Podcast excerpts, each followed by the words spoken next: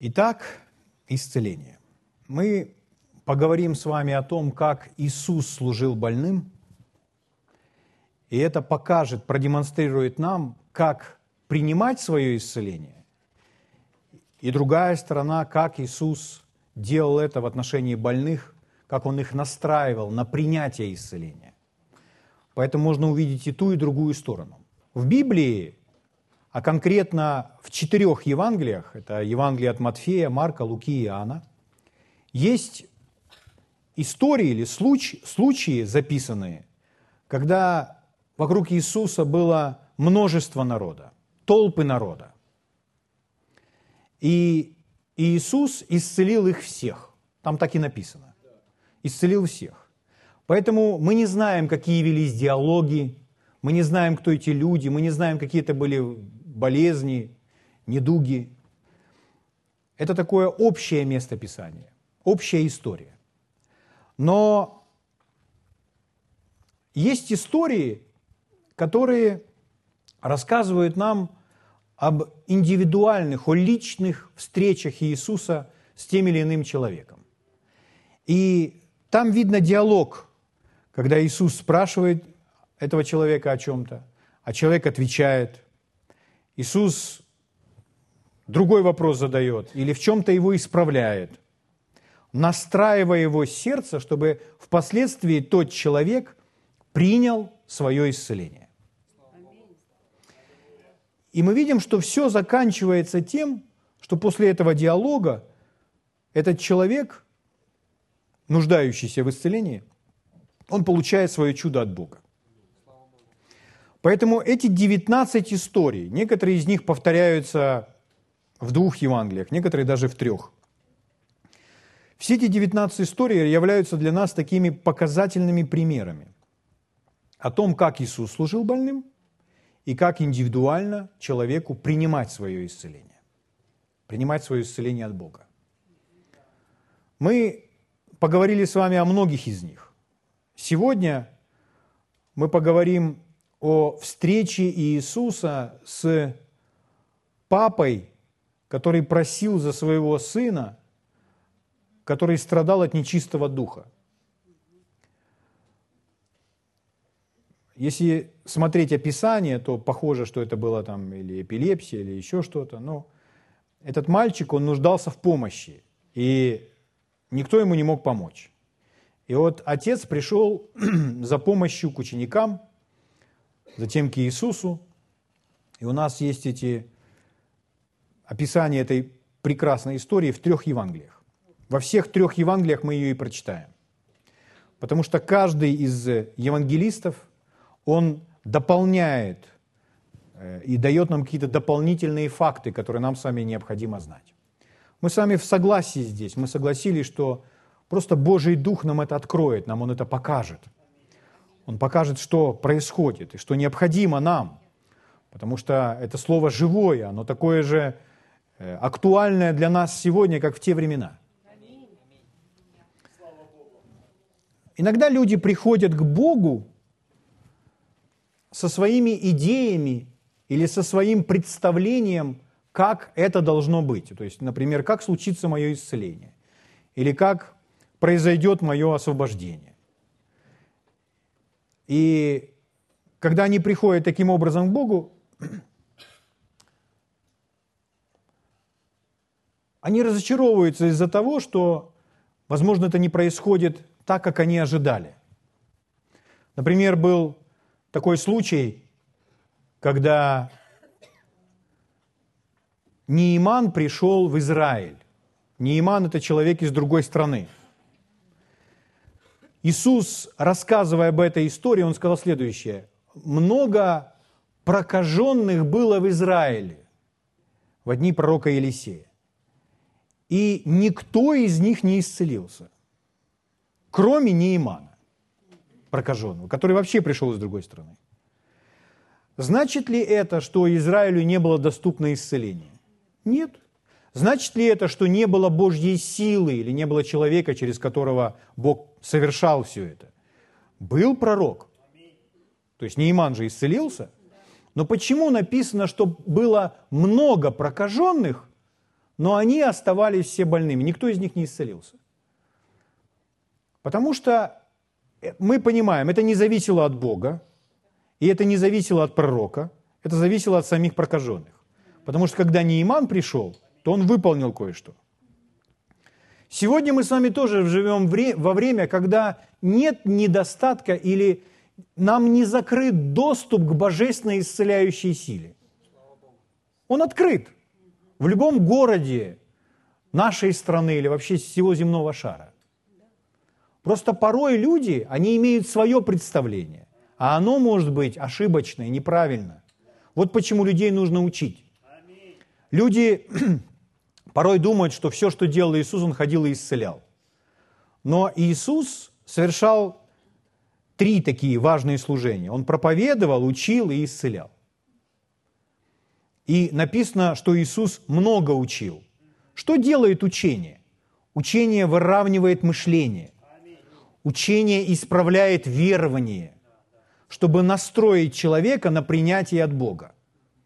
Так вот, Нейман, который пришел в Израиль, он имел свой план, как, его, как он будет исцелен. И какой у него был план? Там он говорит, я думал, что он выйдет ко мне, возложит на меня руки, помолится обо мне. То есть у него была четкая картина, как пророк должен был ему служить. А пророк даже не вышел, он даже не видел пророка, он даже не встретился с пророком. Вышел слуга, и дал ему слово от Господа. И слово от Господа было следующее. «Иди окунись в водах Иордана семь раз». Когда человек получает слово от Господа, Бог посылает свое слово. Когда человек посылает, получает слово от Бога, это самое лучшее, что только может быть в его жизни. Потому что если человек ухватится за это слово, и он его сделает, выполнит, исполнит, там он встретится с помазанием, с проявлением Божьей силы. Поэтому что случилось с Нейманом? Вначале он не хотел, потом он подчинился, и он пошел окунулся. И это было место встречи с помазанием, где была проявлена Божья сила. У него кожа стала, как кожа младенца. Поэтому важно ухватиться, получить слово. Потому что исцеление – это не такой механизм или какой-либо автомат или какая-то формула, действуя на основании которой мы будем исцеляться или исцелять кого-то. Целителем прежде всего является Бог. И человек исцеляется силой Святого Духа. И чтобы это случилось, человек должен стать этим каналом. А чтобы стать каналом, нужно слышать от Бога и быть ему послушным. Вот почему все начинается со Слова Божьего. Когда человек слышит Божье Слово и поступает согласно Божьего Слова, то он будет благословен или блажен в своем действии. Слава Богу. Итак, история о мальчике, который был одержим, и его папе – Давайте мы с вами вместе откроем. Вначале мы будем читать эту историю в Евангелии от Матфея, 17 главе. Она записана в трех Евангелиях, как я уже сказал. Это Матфей, 17 глава, Лука, 9 глава и Марк, 9 глава. Мы начнем по порядку. Матфей, 17 глава. Будем читать с вами с 14 стиха. Матфей, 17 глава, 14 стиха. «Когда они пришли к народу, то подошел к нему человек и, преклоняя пред ним колени, сказал, «Господи, помилуй сына моего, он в новолуние беснуется и тяжко страдает, ибо часто бросается в огонь и часто в воду. Я приводил его к ученикам твоим, и они не смогли исцелить его. Иисус же, отвечая, сказал, «О, род неверный и развращенный, доколе буду с вами, доколе буду терпеть вас». Иисус, когда речь идет о роде или в другом переводе э, это слово звучит как целое поколение, род или поколение, то Иисус подразумевает всех. Речь идет о людях, которые неверны, у которых превратное мышление. Но дальше он говорит, приведите его ко мне, мальчика. Дальше написано, 18 стих. «Запретил ему Иисус, и бес вышел из него. И отрок исцелился в тот же час». То есть Иисус освободил мальчика. 19 стих. «Тогда ученики, приступив к Иисусу наедине, сказали, а почему мы не могли изгнать его, ну, изгнать этого нечистого духа? Иисус же сказал им. Вот очень важное объяснение Иисуса, почему у них не получилось. Иисус же сказал им, по неверию вашему. То есть из-за неверия. Ибо истинно говорю вам, если вы будете иметь веру с горчичное зерно, вы знаете, что горчичное зерно, оно меньше всех семян, как учил Иисус, и скажете горе сей, перейди отсюда туда, и она перейдет, и ничего не будет невозможного для вас. Сей же род изгоняется только молитвою и постом. Итак, по порядку. Вначале Иисус говорит, из-за неверия. Вы не смогли это сделать из-за неверия. Они не были в вере. Вы знаете, что без веры Богу угодить невозможно. И ключом или определяющим фактором, примем мы с вами свое исцеление или не примем, определяющим фактором, проявится ли Бог в нашей жизни или не проявится, является наша вера. Всегда является наша вера. Вера, она от слышания Божьего Слова. Вера, она не от чувств. Вера, она от того, что человек услышал от Бога. Вера, она от Слова. Это когда человек основывается на Слове и больше доверяет Слову, чем мыслям, возникающим в голове, чем чувствам, которые испытывает в теле. Он не отрицает, что есть эти негативные чувства. Он не отрицает, что присутствуют негативные или какие-либо другие мысли в голове. Но вера, она не от головы. Вера, она от сердца, из сердца. Давайте откроем с вами Римлянам 10 главу. Послание к римлянам, 10 глава. Римлянам 10 глава, 10 стих. Написано, сердцем веруют, к праведности устами исповедуют ко спасению. Итак, чем мы с вами веруем? Мы веруем сердцем. Когда Библия говорит о сердце, которым мы с вами веруем, то Слово Божье не говорит о физическом органе, который качает кровь. А Библия говорит о сердце, как о внутреннем человеке, как о сердцевине, о духе человека. Послание к римлянам во второй главе Павел говорит, не тот иудей, кто по наружности таков, но кто по духу, по сердцу, по сердцу, по духу, через запятую. То есть для него это как слова, заменяющие одно другое, синонимы дух или сердце. Поэтому речь идет о внутреннем человеке. Очень важно понимать, что мы не верим головой, мы не верим мыслями. Так как мы с вами думаем, а мы верим сердцем, другой нашей важной составляющей. Давайте еще посмотрим книга притчей, 3 глава, 5 стих. Притчи 3, 5. Книга притчей, 3 глава, 5 стих. Там написано, надейся на Господа чем? Всем сердцем твоим. В другом переводе слово «надейся» звучит как «доверяй». Доверяй Господу всем сердцем твоим. Надейся на Господа всем сердцем твоим. Доверяй Господу всем сердцем. Поверните соседу и скажите «сердцем». А следующее продолжение этого стиха что говорит? и не полагайся на разум твой. То есть мы с вами не верим умом. Брат Хейген стоял, сказал однажды такую могущественную фразу, что вы можете иметь веру в сердце, и она прекрасно у вас будет работать, в то время как у вас в голове возникают мысли неверия и мысли сомнения. То есть наша вера будет работать в сердце, в то время как в уме у нас могут присутствовать какие-либо мысли сомнения. Люди думают, как такое может быть? Ведь Библия говорит нам, что э, неверующий или сомневающий человек, колеблющийся, он не получит ничего от Бога, Иаков говорит. Но чтобы пролить свет на это, то нужно вспомнить опять Марка 11.23. Там написано, имейте веру Божию, ибо истинно говорю вам, если кто скажет горе сей, поднявись и вергнись в море, и не усомнится в сердце своем. То есть речь идет о сомнениях в сердце. Иными словами, когда мы встали на путь веры, и мы с вами ухватились за Божье Слово, Слово Божье есть в нашем сердце, мы можем чувствовать себя по-разному.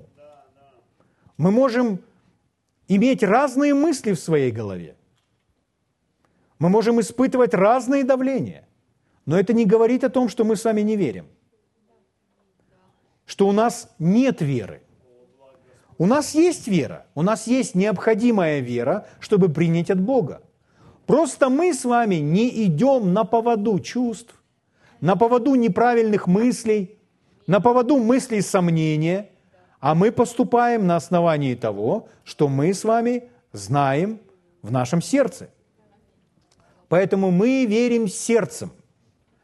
Тут возникает другая дилемма, потому что человек порой не может разделить свое сердце от своего ума. Но с течением времени, когда человек питается Божьим Словом, когда питает свое сердце, свой дух Божьим Словом, он уже сможет различать эту разницу. Итак, если Слово Божье говорит нам верить сердцем, полагайся на Бога, надейся на Бога, доверяй Богу всем своим сердцем и не полагайся на разум твой – то мы с вами действительно можем это и понять, и выполнить. Слава Богу. Итак, когда ученики спросили Иисуса, почему они не смогли это выполнить, Иисус не сказал, ну, потому что вы мои ученики, а я Господь с неба. Он не сказал, просто бес был настолько сильный, что у вас не было достаточно сил. Он всего этого не говорил. Он сказал из-за вашего неверия. То есть он не сказал им, да больше и не пытайтесь этого делать, больше не пробуйте, потому что бес очень сильный. У вас над таким бесом власти нет. Если вы будете читать немножко ранее, в предыдущих главах, то там написано, что Иисус ученикам в 10 главе, Он им дал власть и силу над всеми нечистыми духами над всеми. То есть не исключен ни один, над всеми. И когда они не смогли этого сделать, то он сказал из-за вашего неверия. То есть вы могли бы, если бы вы были в вере. Если вы основывались на Слове. В течение нашего изучения мы с вами увидим, почему они оказались в таком состоянии. И одна из причин Почему он им сказал, что о молитве и посте, это для того, чтобы привести себя в должное состояние. Но об этом немножко позже. Давайте откроем эту историю и прочитаем ее в Евангелии от Луки. Евангелие от Луки.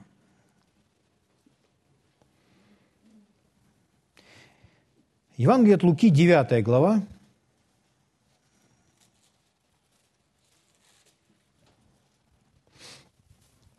Буду вам читать с 37 стиха.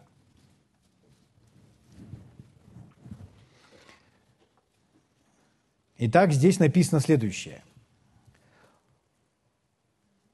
В последующий же день, когда они сошли с горы, встретило его много народа. Вдруг некто из, некто из народа воскликнул, «Учитель, умоляю тебя взглянуть на сына моего, он один у меня» некоторые факты добавляет нам Лука. И вот Лука был врач, и он подробно описывает, как это выглядит, диагноз, чтобы можно было определить. Он один у меня, его схватывает дух, и он внезапно вскрикивает и терзает его, так что он испускает пену, и на силу отступает от него, измучив его. Я просил учеников твоих изгнать его, но они не могли. Иисус же, отвечая, сказал, «О, род неверный, развращенный, доколе буду с вами, доколе буду терпеть вас». Запомните, друзья мои, как мы с вами сказали, что причина э, – это неверие, почему и не смогли. Неверие раздражает Бога. Неверие всегда раздражает Бога. И еще следующее. У человечества нет никакого извинения за свое неверие.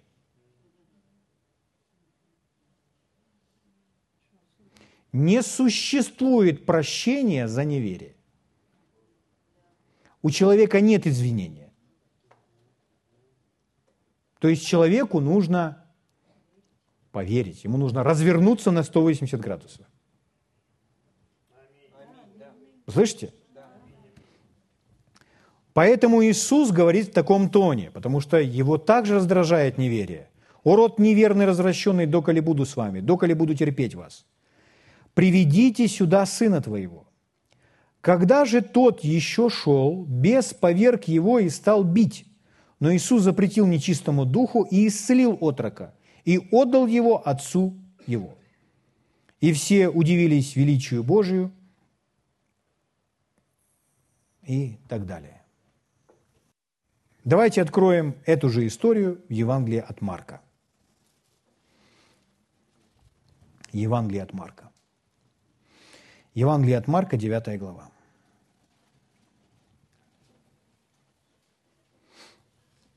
Марк еще добавляет нам определенные факты в этой истории. 9 глава, буду читать вам с 14 стиха. «Придя к ученикам, увидел много народа около них и книжников, спорящих с ними тот час увидел его весь народ, изумился и, подбегая, приветствовал его. Можете видеть эту картину? То есть толпа людей, они спорят с учениками. О чем спорят? Ну, там же они не могут из мальчика беса выгнать. Поэтому собралась целая толпа народа, и они спорят. Иисус подходит, тогда группа людей оторвалась от этой толпы, подбегает к Иисусу, приветствует его. Он спросил книжников – о чем спорите с ними, с учениками? И тут в этот момент, чтобы объяснить ему, о чем спорить, отец, один из народа сказал в ответ, «Учитель, я привел к тебе сына моего, одержимого духом немым, где не схватывает его, повергает его на землю, и он испускает пену и скрежещет зубами своими, и цепенеет. Говорил я ученикам твоим, чтобы изгнали его, но они не могли». И так оказывается, когда Иисус приблизился к тому месту, то там был уже целый спор. Там уже был разговор. Почему из этого человека не изгоняется нечистый дух? Почему они не могут помочь ему, молясь об этом человеке? И по сегодняшний день люди спорят в отношении исцеления. Является ли исцеление волей Божьей или не является? То есть люди очень часто определяют так, давайте помолимся об этом человеке. Помолились, а он не исцелился, а умер, к примеру. И тогда люди делают вывод, раз он не исцелился, а умер, значит не было воли Божьей на его исцеление. И таким образом рождаются разные понимания, доктрины, которые не соответствуют Слову Божьему. Люди много спорят, желает ли Бог исцелить каждого. Но Слово Божье дает нам очень яркие, ясные, понятные доказательства, что Бог желает, чтобы все люди были здоровы. Когда Иисус умер на кресте, Он умер за грехи всего человечества, и Он взял все немощи и понес все болезни. Когда Иисус ходил по этой земле, Он ни одному человеку не сказал, я не могу исцелить тебя, потому что нет воли на твое исцеление. Иисус исцелял всех. Поэтому если человек решит искать доказательства из священных писаний, что Бог не хочет исцелить кого-то, и приведет 1, 2, 3, 4, 5, 6, 7, он их просто не найдет. Потому что таких доказательств, что Бог не желает кого-либо исцелить, не существует просто. Наоборот, есть масса доказательств, что Бог желает, чтобы были здоровы все. Но часто, когда не происходит в жизни человека исцеление, то люди начинают оправдывать каким-то образом свое неверие, перекладывая ответственность на Бога, что якобы Бог не хотел, чтобы этот человек был здоров. Но как Иисус сказал, впоследствии мы знаем ответ, почему они не могли это сделать. Это не потому, что не воля Божья, чтобы этот мальчик был здоров. Воля Божья, чтобы он был здоров. Иисус говорил так, вор, то есть дьявол приходит, чтобы украсть, убить и погубить. Евангелие от Иоанна 10.10. 10. А я пришел, чтобы имели жизнь и имели с избытком. Есть, когда мы читаем с вами все эти симптомы, которые тут описываются, скажите, это все убивает, это все мучит? Это все дьявол? Как же Бог может быть за это? Поэтому Иисус сказал, вор, дьявол приходит для того, чтобы украсть, убить и погубить. А я пришел, чтобы имели жизнь и имели с избытком. И это относится к каждому человеку. Слава Богу, Бог нелицеприятен. Так ведь? Слава Богу. Однажды в одной школе э, сидела женщина и внимательно слушала учителя, который учил о том, как принимать исцеление от Бога. Она внимательно слушала, и она подняла руку прямо во время урока. Там была небольшая группа людей, около 20 человек. И она подняла руку прямо во время урока библейского и сказала, извините, можно я спрошу? Она сказала, да, пожалуйста. Вы хотите сказать, или скажите, я правильно поняла, что если я буду веровать, что получаю, принимаю исцеление от Бога, то я исцелюсь. Он сказал, да, вы понимаете правильно. И эта женщина сказала, спасибо. То есть вот так кротко она сказала, скажите, я только уточню, я правильно поняла, если я поверю, что я принимаю, получаю свое исцеление, то я исцелюсь, буду здорова. Я правильно поняла? Да, совершенно верно. Спасибо. И она сидела на этом уроке и внимательно слушала, о чем учил учитель. А он показывал место Писания за местом Писания. Она внимательно слушала, делала какие-то пометки, замечала себе. Затем после этого урока, после этого служения она подошла к нему, ее лицо светилось, она улыбалась, и она говорит, смотрите – А он говорит, очень хорошо, а что? То есть, нет, вы не понимаете, дело в том, что я не могла поднять эту руку, потому что у меня был болен сустав уже много лет. Но смотрите, и она свободно поднимала руку. Почему? Она просто выполнила необходимое условие. Вера является определяющим фактором. Будем мы исцелены или нет? Примем мы свое исцеление или нет? Когда та женщина пришла и коснулась края одежды Иисуса, то Иисус не оглянулся к ней и не сказал, «Моя сила исцелила тебя». Иисус сказал, «Вера твоя сделала тебя целостной». Вера твоя исцелила тебя, спасла тебя. То есть это сделала ее вера. В нашем случае это сделает наша вера. Наша вера позволяет Богу проявиться в нашей жизни. Если бы это зависело от Бога, то Бог проявился бы уже во многих местах, потому что Он любит всех, и Он нелицеприятен. Но вера является определяющим фактором. Вот почему вера так важна. И вот там они спорят по этому поводу, пытаются найти в чем вопрос, почему они не могут помочь этому мальчику вместе с книжниками. Вообще, это не, не лучший был не лучшее решение проблемы разговаривать или спорить по этому поводу с книжниками. Да? Итак, читаем дальше. «Где не схватывает его, повергает его на землю. И он испускает пену, и скрежещет зубами своими, и цепенеет. Говорил, я ученикам твоим, чтобы изгнали его, но они не могли. 19 стих. Отвечая ему, Иисус сказал, «О, род неверный, доколе буду с вами, доколе буду терпеть вас, приведите его ко мне». И привели его к нему, к Иисусу. Как скоро бесноватый увидел его, дух сотряс его, и он упал на землю и валялся и испускал пену. И спросил Иисус отца его, а как давно это с ним? Он сказал, с детства. И многократно дух бросал его и в огонь и в воду, чтобы погубить его. Но если что можешь, жалься над нами и помоги нам. Вот мы с вами видим диалог Иисуса с папой. Что делает папа в данном случае? Папа находится в таком состоянии, что он просит Иисуса, если вы не особо вникаете, а просто быстро, бегом прочитаете все эти стихи, то, возможно, вы не заметите, но мы же с вами внимательно читаем, мы хотим изучить эту историю, этот диалог, чтобы разобраться, что здесь происходит. Папа говорит, жалься над нами и помоги нам.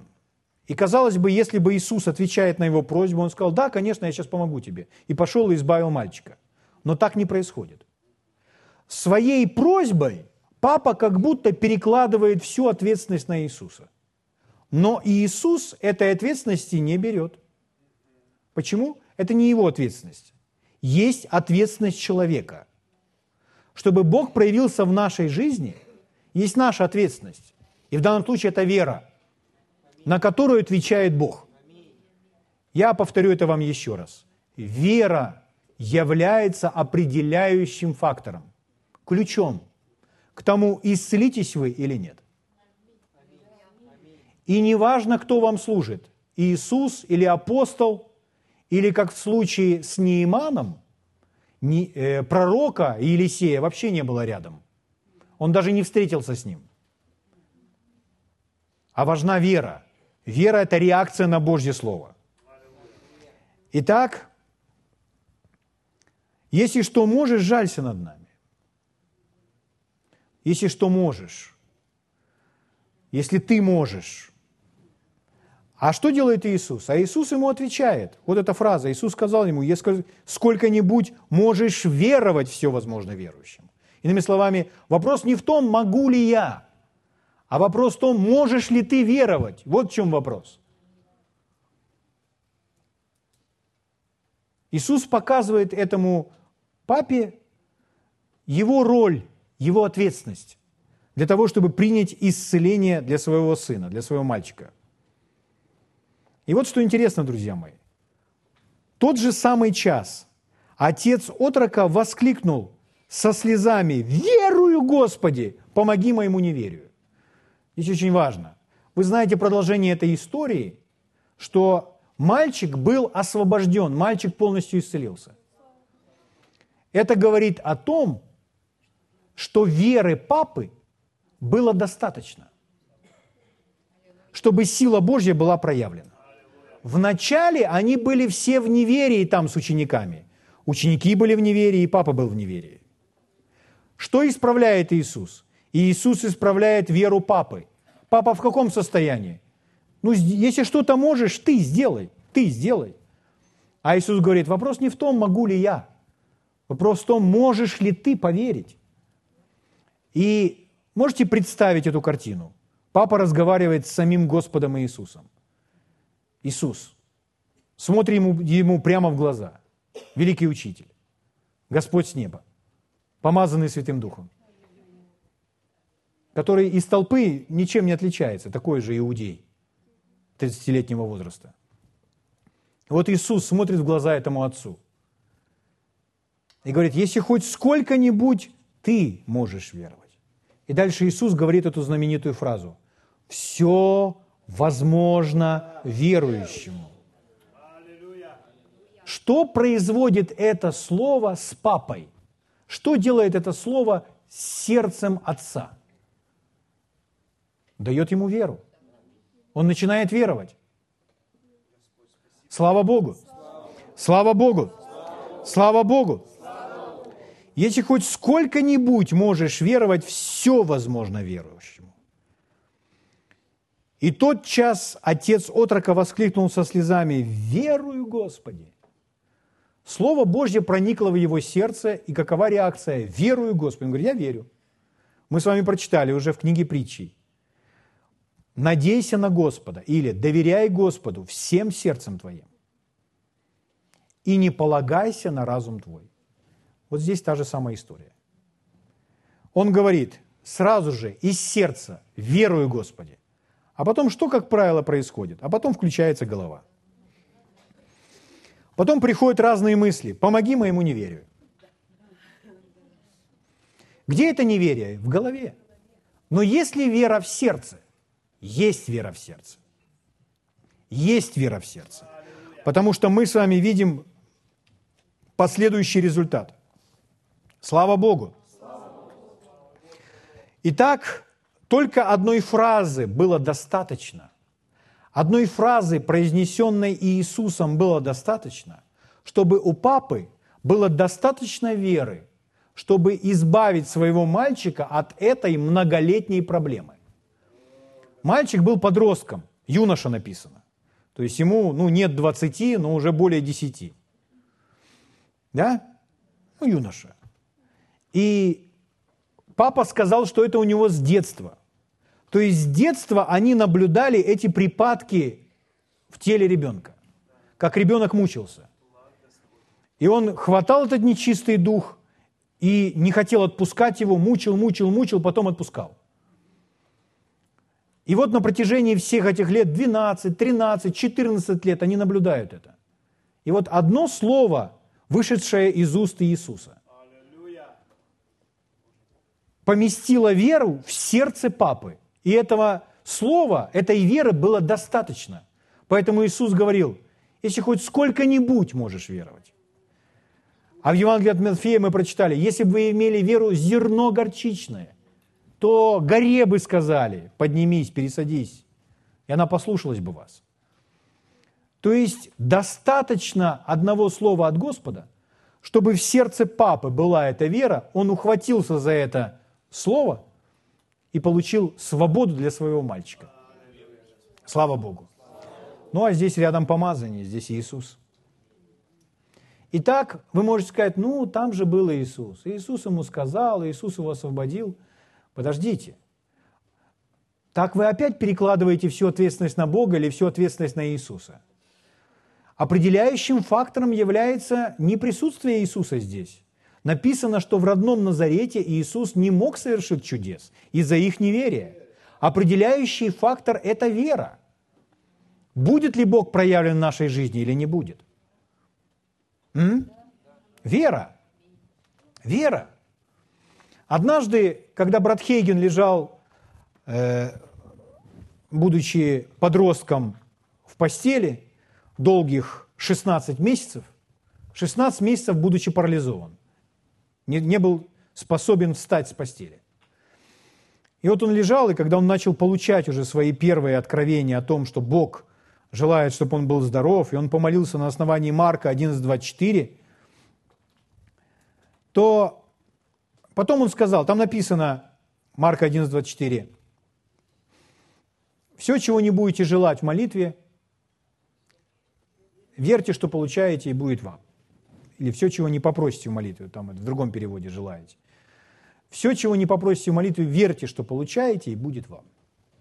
И вот он на основании этого, он понял, что все это его исцеление, он попросил у Бога, и ничего не наступило. И потом, разговаривая с Богом, он сказал следующее. Дорогой Господь, вот если бы прямо сейчас – ты стоял у моей кровати, у моей постели, и сказал бы мне, что, ну, прежде всего, твое слово говорит, что если чего в молитве попросите, верьте, что получаете и будет вам. Я у тебя попросил, потому что так говорит твое слово. И вот если бы ты стоял сейчас возле моей кровати, вот в теле, и у меня была возможность с тобой поговорить, и я бы тебе сказал, Господь, я попросил, так, как говорит Твое Слово. И я верю. И если бы Ты сказал мне, что я не верю, то я бы тебе сказал, Господь, нет, Господь, Ты не прав. Я верю. Он был в своем состоянии младенческом настолько, насколько он это понимал. Господь знает это. В этот момент он услышал голос внутри своего сердца. Ты веришь настолько, насколько ты знаешь об этом. Но заметил ли ты, что этот стих говорит, там написано, это последняя фраза, верьте, что получаете, написано у нас, и будет вам. Верьте, что получаете, и будет вам. В его переводе было написано, верьте, что получаете, и вы будете иметь это. Или вы верьте, что получаете, или верьте, что вы имеете это. И Господь обратил его внимание, ты заметил, что написано, что ты должен верить, что ты это имеешь, что ты это получил, что ты этим обладаешь. Он попросил, он верил, но Господь показал ему, что он должен верить в то, что он этим уже обладает, что это уже ему принадлежит. И это было, был урок, когда Господь выравнивал его в его веровании, в его понимании. Потому что вера, она всегда приносит результаты. Не может быть такого, чтобы вера не приносила результатов. Если э, то, что мы называем верой, не приносит результаты, значит, это не есть вера. Но Бог верен, и все, что необходимо нам, нам нужно исправиться, исправить в себе наше верование или разобраться о том, как веровать, как по-настоящему это работает в нашей жизни. Угу. Итак, что делает Иисус? Иисус выравнивает верование Отца. Он ему говорит, если хоть сколько-нибудь ты можешь веровать, все возможно верующему. Слава Богу. Слава Богу. Аллилуйя. Итак, 25 стих читаю. Иисус, видя, что сбегается народ, запретил духу нечистому, сказав ему, «Дух немой и глухой, я повелеваю тебе, выйди из него и впредь не входи в него». И, вскрикнув, и сильно сотрясший его, вышел, и он сделался как мертвый. Так что многие говорили, он умер. То есть внешне выглядит так, как будто все не к лучшему становится, а вообще к худшему. Но что делает Иисус? Иисус знает, что все хорошо. Иисус не руководствуется этими внешними какими-то проявлениями или обстоятельствами. Иисус знает власть, которой Он обладает. Иисус знает, что нечистый дух послушался. Поэтому что делает Иисус? Но Иисус, взяв его за руку, поднял его, и он встал. Есть? Смотрите, что написано выше, то, что мы с вами прочитали, на что важно обратить внимание. Иисус, видя, 25 стих, что сбегается народ, запретил духу. То есть из-за того, что здесь Иисус, и Он служит этому человеку, и люди могут воспринимать как некоторое шоу, Иисус не устраивает из этого шоу. Человек может так подумать, ну лучше пускай сбегаются люди, пускай все посмотрят. Пускай все посмотрят, увидят чудо. Иисус знает ключи к чуду. И мы уже читали с вами как-то, но в Евангелии от Марка таких историй несколько, когда Иисус, чтобы помочь человеку, он берет его за руку и отводит в сторону от толпы. Почему? Он его выводит из атмосферы неверия, там, где человек испытывает давление неверия. Иногда люди, находящиеся в больнице, которые лежат в больнице, и им очень сложно там выздоравливать. Почему? Потому что кругом лежат люди с недугами и говорят о недугах, стонут о недугах, говорят о своих симптомах. Это не помогает вере, наоборот, это ее истощает. Вы слышите меня? Поэтому что делает Иисус? Иисус берет за руку ну, в тех случаях, и он отводит в сторону. В некоторых случаях Иисус вывел человека из города, вывел за город. Почему? А он сражается, борется за атмосферу. Потому что в атмосфере неверия это все происходить не может. Вот почему в родном Назарете Иисус не мог совершить чудес из-за неверия их. Вы скажете, как так сделать, чтобы наш город наполнился чудесами? Это определяющим фактором является вера. И начинается все с веры отдельной личности, потом с веры группы людей. И мы можем здесь, в этом городе, создавать места, где Божья сила проявляется так, как она не проявляется в другом месте. Из-за чего? Потому что люди собираются верующие. Люди, которые позволяют Богу проявиться в жизни.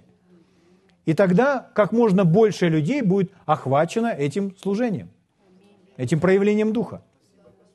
Слава Богу! Слава Богу! Бывают случаи, когда не нужна вера. Это проявление Духа или дары Духа Святого. Когда посреди неверия может что-то случиться. Когда Господь привлекает внимание. Но это исключение, когда Бог усматривает так сделать. И мы не можем жить исключениями. Мы должны с вами жить правилами. А правило – это жизнь по вере, это хранить и защищать свою веру. Поэтому нужно учиться жить верой. Не руководствоваться симптомами, чувствами, всевозможными мыслями, а поступать на основании веры. Слово Божье, если оно проникло в наше сердце, и поступок, основанный на этом слове, и есть действие веры. И такое действие приносит результаты. Слава Богу! Слава Богу! Итак, что делает Иисус? Иисус, видя, что сбегается народ, он защищает свою атмосферу, он оберегает атмосферу веры. Он видит, что начинают собираться люди, и он решает, нужно быстрее разобраться с этим мальчиком, пока не пришли все эти люди. Угу. Итак, он его освобождает. 28 стих. «И как вошел Иисус в дом, ученики его спрашивали наедине, почему не, мы не могли изгнать его, почему мы не могли это сделать? И мы с вами прочитали уже у Матфея. Он ответил на этот вопрос. Из-за неверия вашего, это прежде всего, это самый первый ответ. Марк упускает нам это слово, но у Матфея мы прочитали, поэтому мы видим с вами более полную картину, благодаря всем авторам.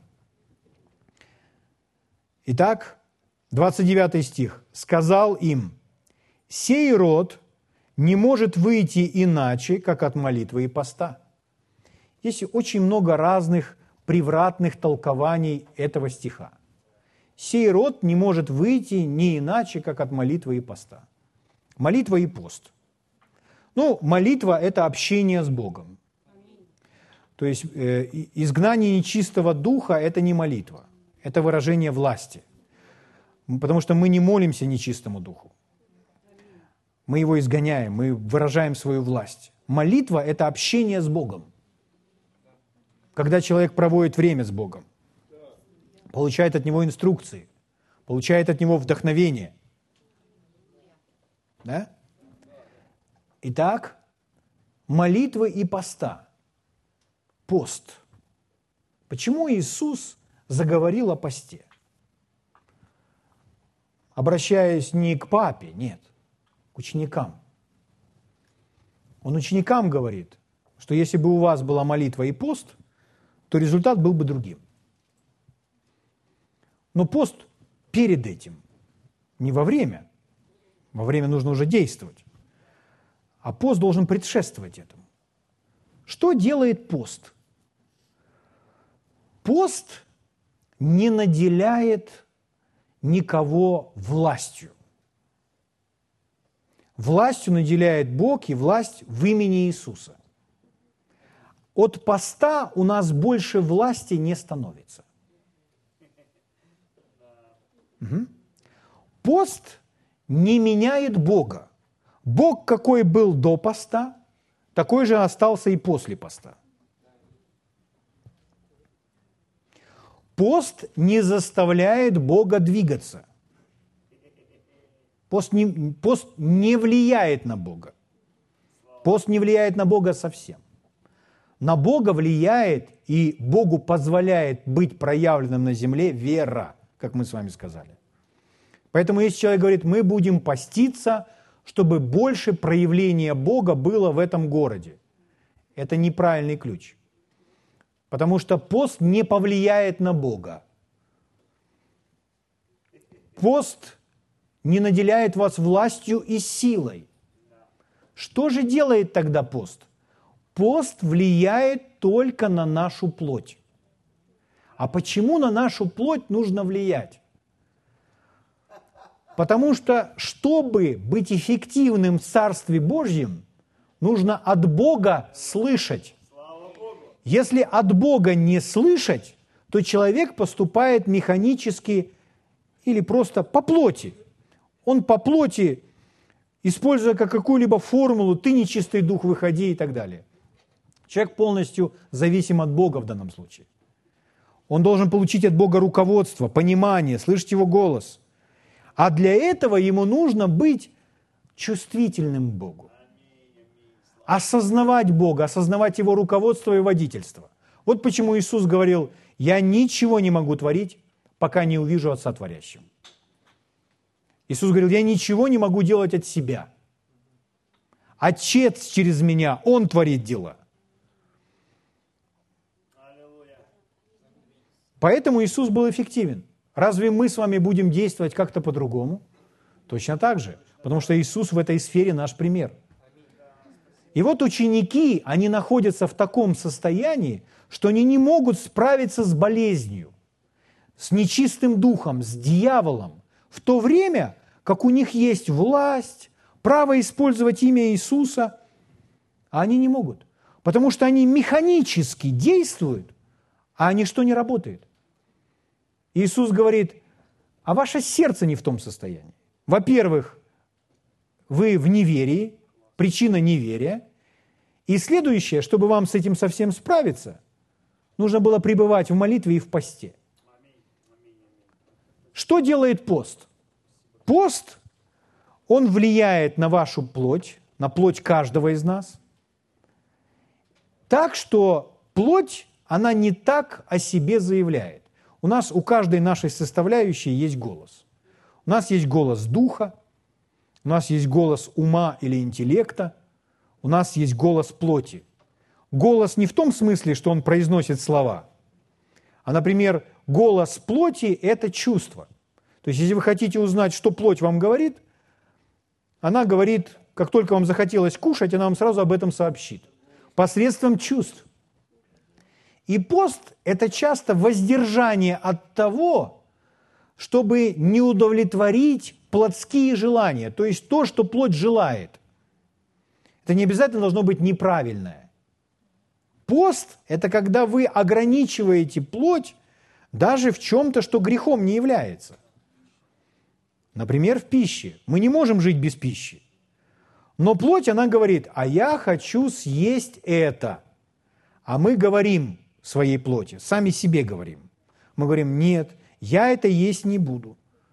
А плоть скажет, а почему? Я хочу съесть именно это. А вы говорите, потому что я сегодня порабощаю свою плоть, я сегодня в посте. А плоть говорит, нет, лучше завтра попастимся. Плоть всегда предпочитает поститься завтра. Угу. Но поступая так, человек тренирует свой дух и делает его активным, что он больше начинает осознавать себя как дух. Это не обязательно возд... пост воздержания только от пищи. Можно частично от каких-то продуктов. О, я так хочу выпить эту чашечку кофе, там с чем-нибудь. С солененьким печеньем или с колбаской, или еще, ну, с чем вы, вам нравится. А вы говорите, а я не буду пить эту чашку. Почему? А я просто покажу плоти, что я над ней обладаю. Человек может сказать, у меня вообще с этим нет проблем. Я всегда могу управлять своей плотью. Хорошо, докажите. Покажите нам всем, что вы можете управлять своей плотью. Воздержитесь от одного другого приема пищи. Или, например, телевидение. Сколько часов люди могут проводить возле телевизора? Ну или в данном случае возле компьютера, те, кто смотрят через интернет. Просто развлекаясь. Это ж не, не особо духовное мероприятие. Поэтому скажут, а что в этом неправильно? Да мы не говорим о правильных и неправильных вещах. Мы говорим о том, чтобы управлять своей плотью. Чтобы не она нам говорила, что нам есть, что делать, сколько спать, а чтобы мы ей говорили. Дух принимает решение, сколько будет плоть спать. А не плоть принимает решение, сколько она будет спать. И если мы с вами не упражняем свою плоть в этих вопросах, то плоть со своим голосом, она будет очень яркой. И для человека естественный мир будет более реальным, чем мир духовный. Иными словами, он не будет слушать, явно осознавать свое сердце. Дух там, где вера, там, где говорит Бог. Вы скажете, откуда ты знаешь, что у учеников была именно эта проблема? Если, понимаете, если возникает вопрос по Библии, то ответ нужно искать в Библии. Не в какой-либо другой книге, не в толковании. Поэтому если вдруг этот вопрос поднимается, а у Марка про отдых и покой в служении учеников поднимается вопрос чаще всего. Потому что Иисус их всячески учил отдыхать. Он их учил ничего не делать. Чтобы, име, чтобы иметь полный отдых, то полностью отдыхать нужно научиться. Люди не умеют отдыхать. Никто не знает, как отдыхать. Только Библия может научить вас отдыхать. Не все христиане знают, как отдыхать, но я вам сейчас расскажу. Отдыхать – это значит по-библейски ничего не делать. Ничего. Не смотреть телевизор, не ходить по магазинам, потому что ходить по магазинам или смотреть телевизор отдыхом не является. Вы скажете, это отдых для моей души. Это не отдых для вашей души. Потому что в этот момент ваша душа активна, и она принимает определенные эмоции. И когда душа отдохнувшая, то она не особо о себе заявляет. А вы можете от покупок быть настолько возбуждены, что вы совсем не будете способны слышать Бога. Или если вы просмотрите какой, какой-либо там фильм или что, что-либо, вы сопереживаете, вы живете. И пусть ваше тело ничего в этот момент не делает, но ваша душа активна. И это не есть отдых. Вы не отдохнули. И только вы приступите потом к каким-то выполнением задачи, у вас будет нервный срыв. Почему? Потому что ваша душа, она не восстановлена. Ваш внутренний человек не восстановлен. Чтобы восстановить человека целиком и полностью, нужно ничего не делать. Вы скажете, что спать? Не спать, ничего не делать. Общаться с Богом. Многие это не практикуют, но этому нужно учиться. Когда человек ни о чем не думает, а он поток своих мыслей направляет к Богу, и он разговаривает с Богом. Мы так для этого созданы. Поймите, если бы я вам неоднократно уже это говорил, еще раз повторю.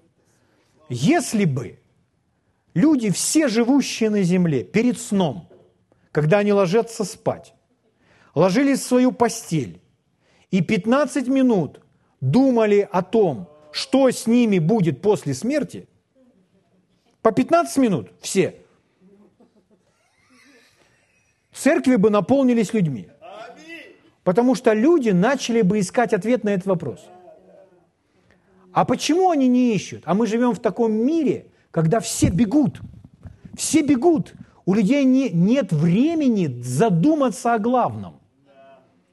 о том, что самое главное в жизни – это вечность, это слышать от Бога.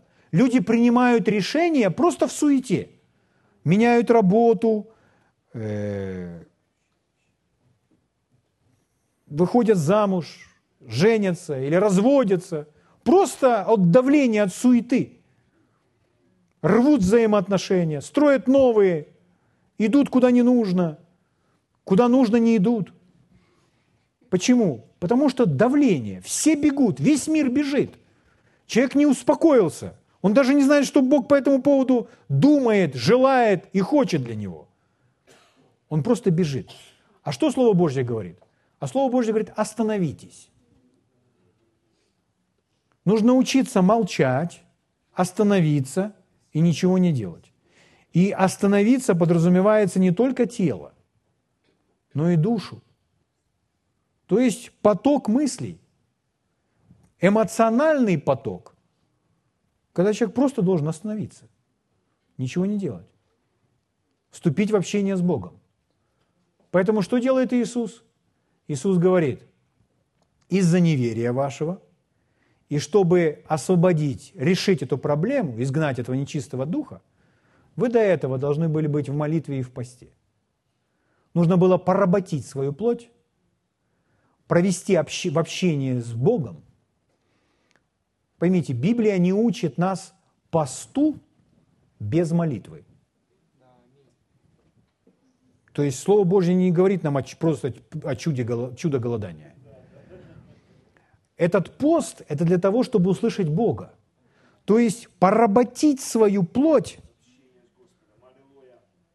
сделать так, чтобы плоть не сильно о себе заявляла, чтобы Бога услышать. Давайте откроем один псалом. Псалом 34, откройте вместе со мной. Одну фразу берем из этого псалма. Я во время болезни их одевался во вретище. То есть, ну, это когда друзья были больны. Я во время болезни их одевался во вретище и дальше изнурял постом душу мою. Изнурял постом, у нас написано изнурял. В другом переводе написано смирял свою душу постом. Смирял.